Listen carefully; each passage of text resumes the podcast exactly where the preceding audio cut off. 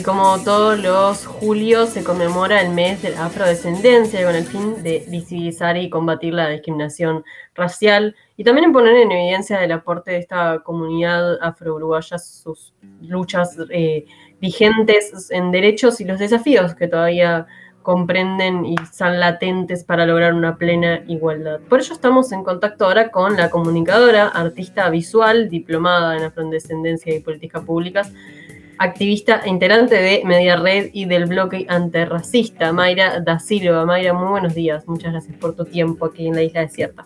Hola, muy buenos días. ¿Cómo están? Muchas gracias por la invitación. Gracias no, gracias a ti.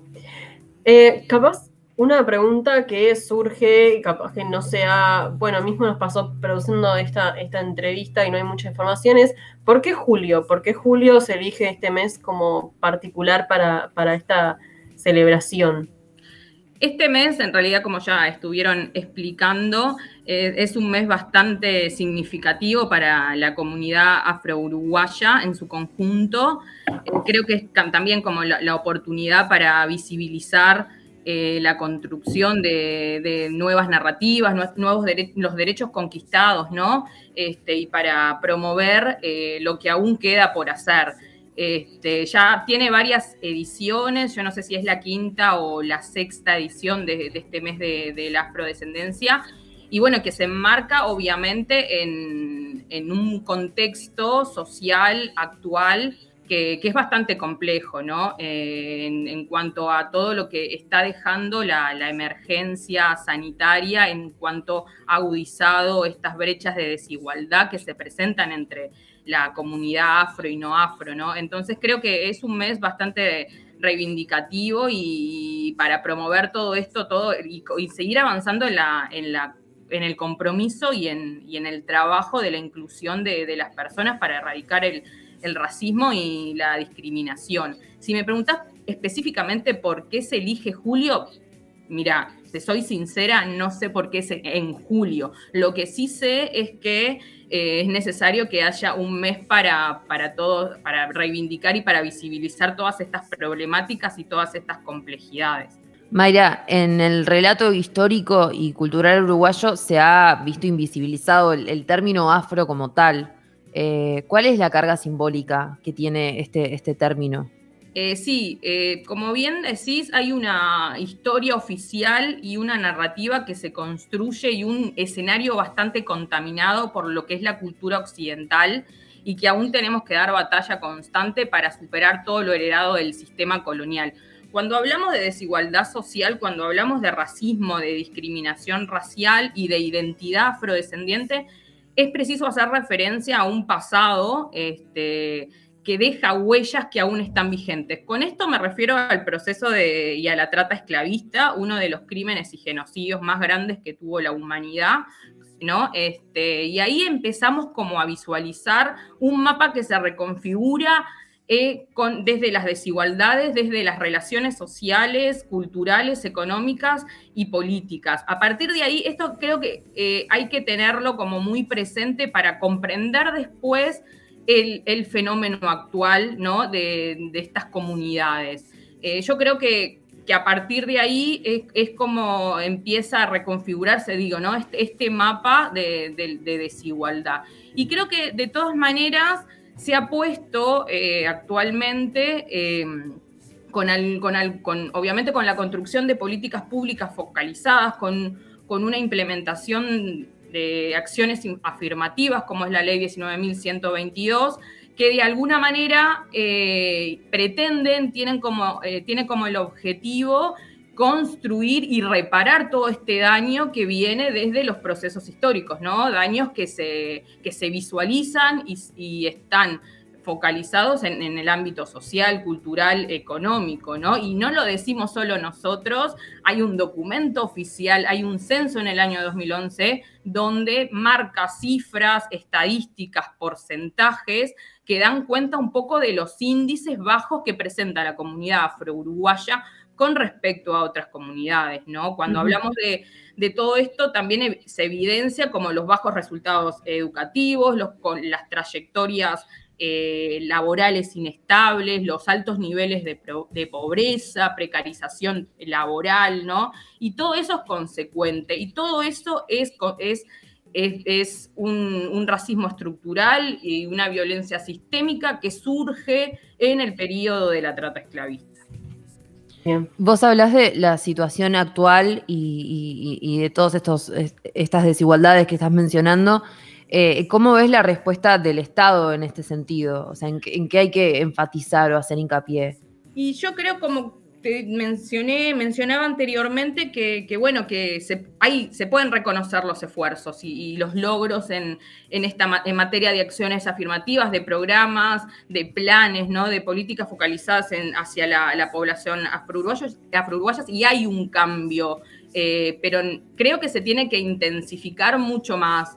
¿No? Este, y, creo que ese es este, el desafío a futuro y en, construcción, ¿no? En, materia de todo esto que te nombré anteriormente, porque después, porque si no, va a ser imposible realmente superar las inequidades étnico-raciales, porque estoy seguro que, estoy segura que también hay que, hay que hacer más hincapié y, bueno, no, no, digo que no, no se haya logrado porque hay avances significativos, pero me parece que, hay que seguir, hay que seguir construyendo porque no son suficientes ir más a, la acción concreta, digamos.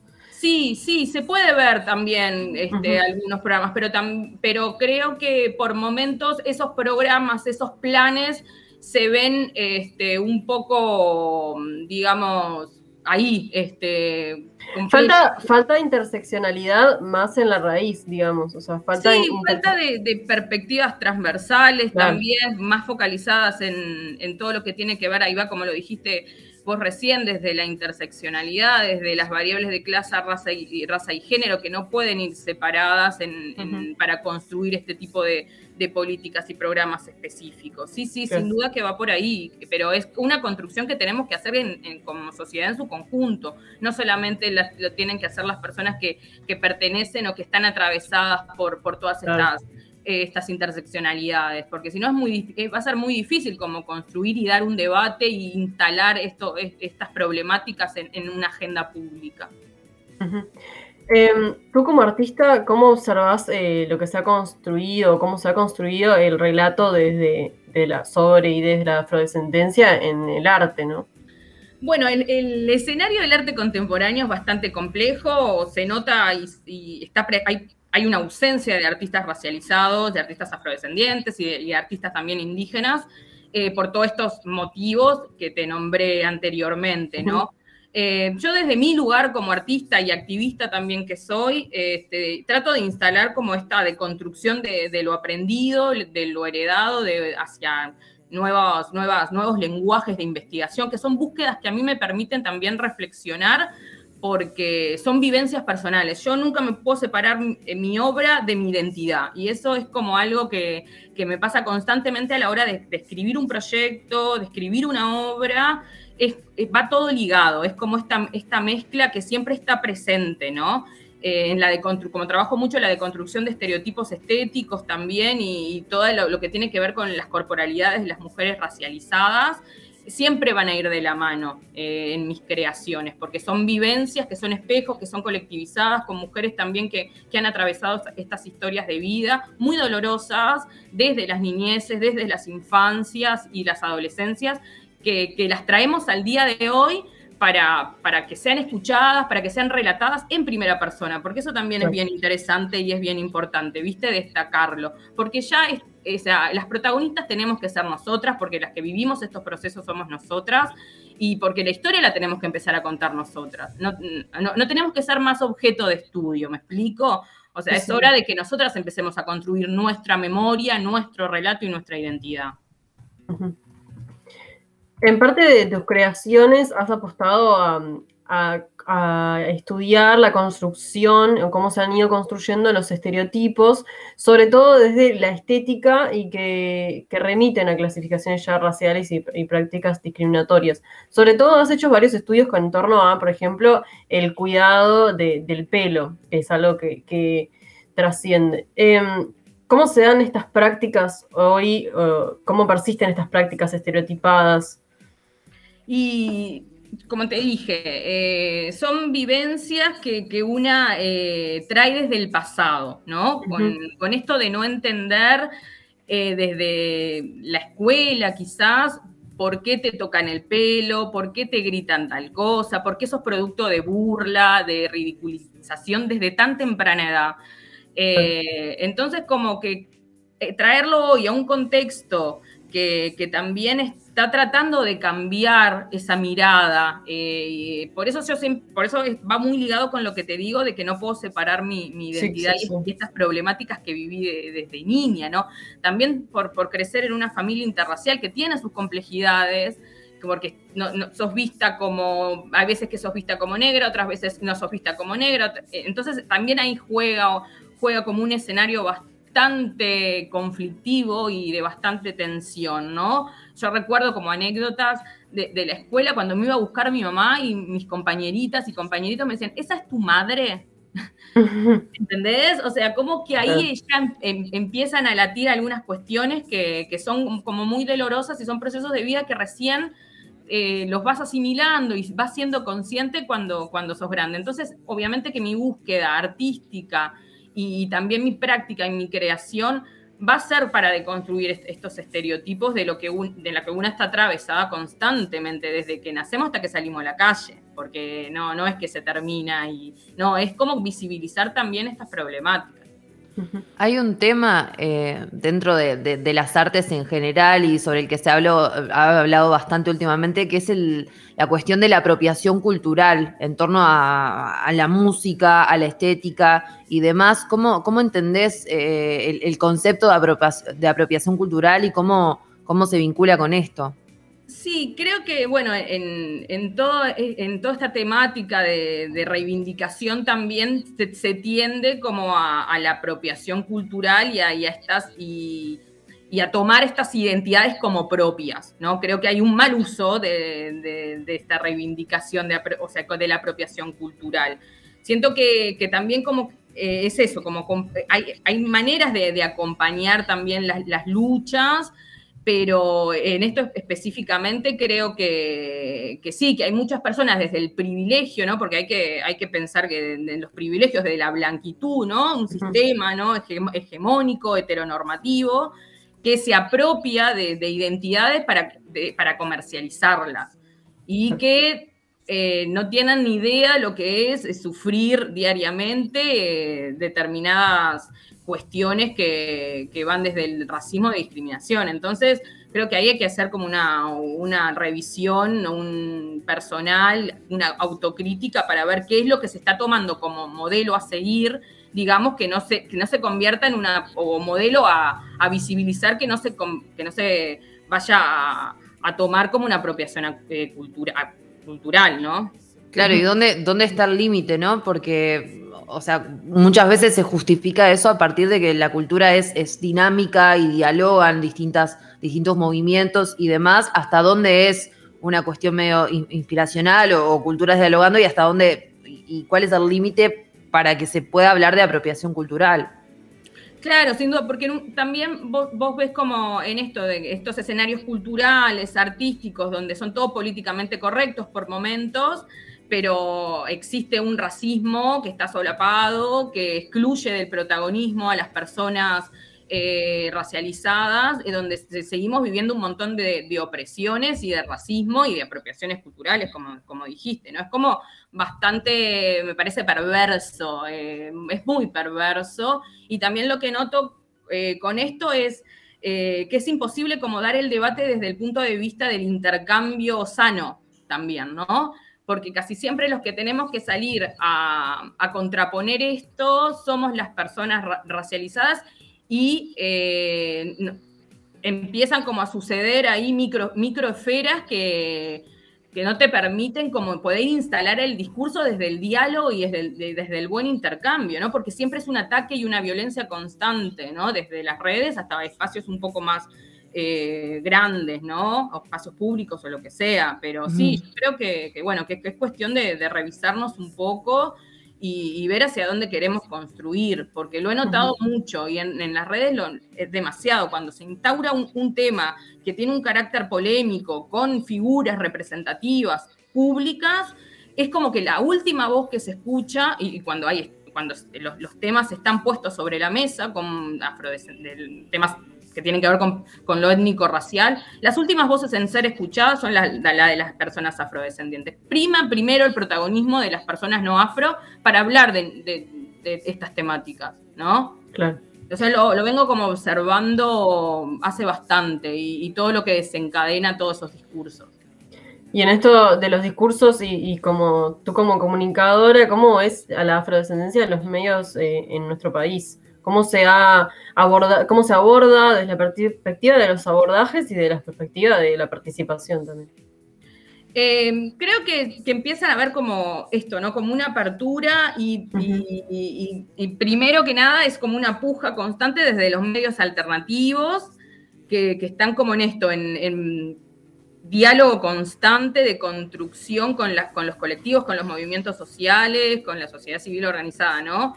Siento como que desde ese lugar eh, hay un cambio. Y, bueno, y que también algunos medios eh, levantan estos temas, pero ¿cómo lo levantan? ¿Cómo construyen? ¿no? Eh, también es, es importante, porque si bien hay más presencia, quizás más presencia en cuanto al relato, pero no más presencia de, personas racializadas en los medios. O sea, no, no, tenemos muchos conductores de televisión negros o negras, eh, telenovelas, publicidades, ¿no? Eh, entonces también cómo se levantan esos temas y, cómo, y, qué, lugar ocupan las personas racializadas dentro de los medios de comunicación, que me parece que están bastante ausentes como es eh, en el arte contemporáneo uruguayo.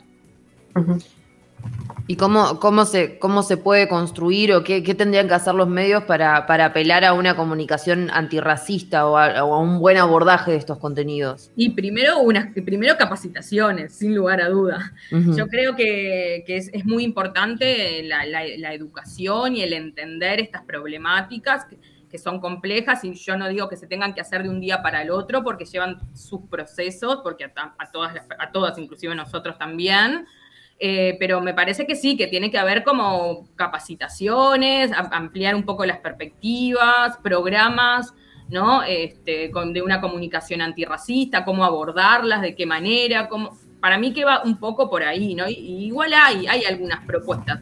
No sé si todas las personas las están llevando adelante, ¿no? Pero están saliendo como se están, ya te digo, este, están emergiendo como muchas posibilidades de que, una, la comunicación vaya hacia esos enfoques.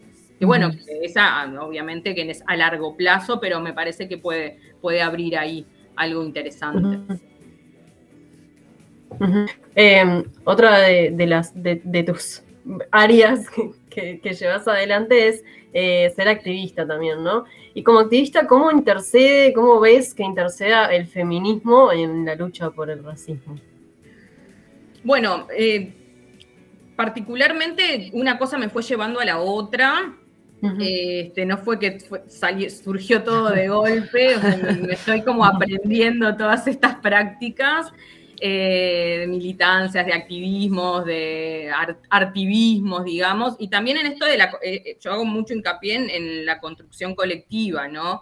En poder acercarnos, a poder eh, dialogar con, la otra persona, hacer espejo de estas historias también que son compartidas y en, esto mismo, en compartir una lucha que te hace, te hace ver por momentos algunas cuestiones que, que decís, uh, pucha, no, no las estoy atravesando sola. Entonces yo siempre hago como mucha relevancia y mucha referencia a la ayuda que, he tenido en cuanto a, la militancia colectiva, social, también a mi, participación dentro del bloque antirracista, también con compañeras, en un espacio que está totalmente en, construcción, y en esto de poder aprender también y desaprender eh, todo lo, que hemos traído a lo largo del tiempo y obviamente que cumple como algo fundamental dentro de, mi vida el activismo, pero siempre relacionado como eh, desde, desde el arte también, que, me parece es muy interesante porque ahora es como un fenómeno nuevo, que está buenísimo, efervescente, ¿no? De,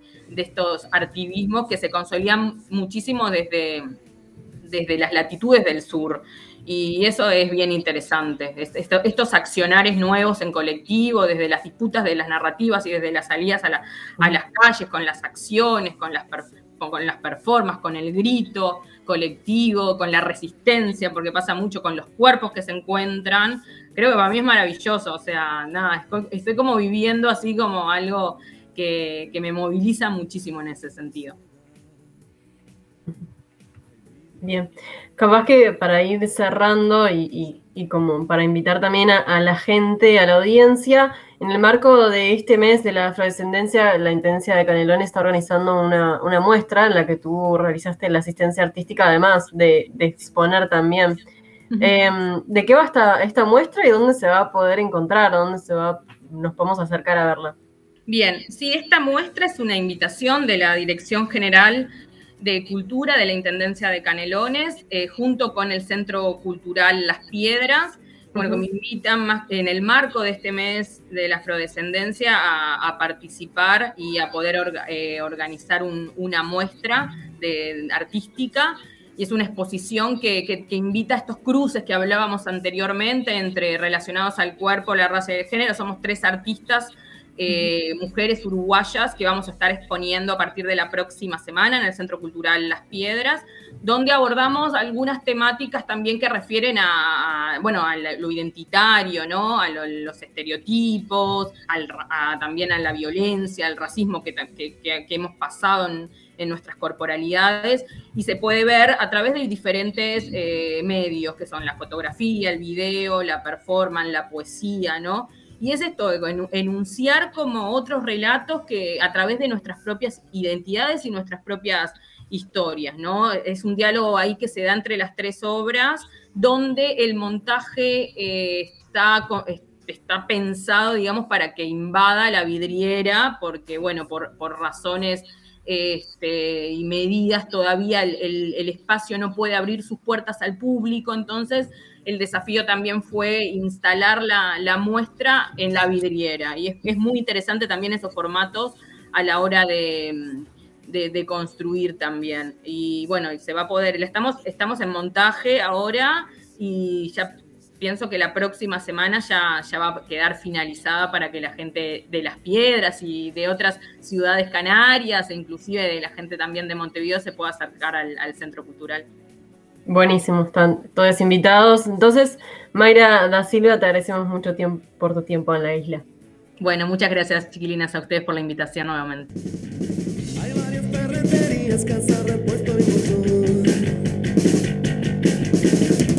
Robo algo en el disco y no me siento la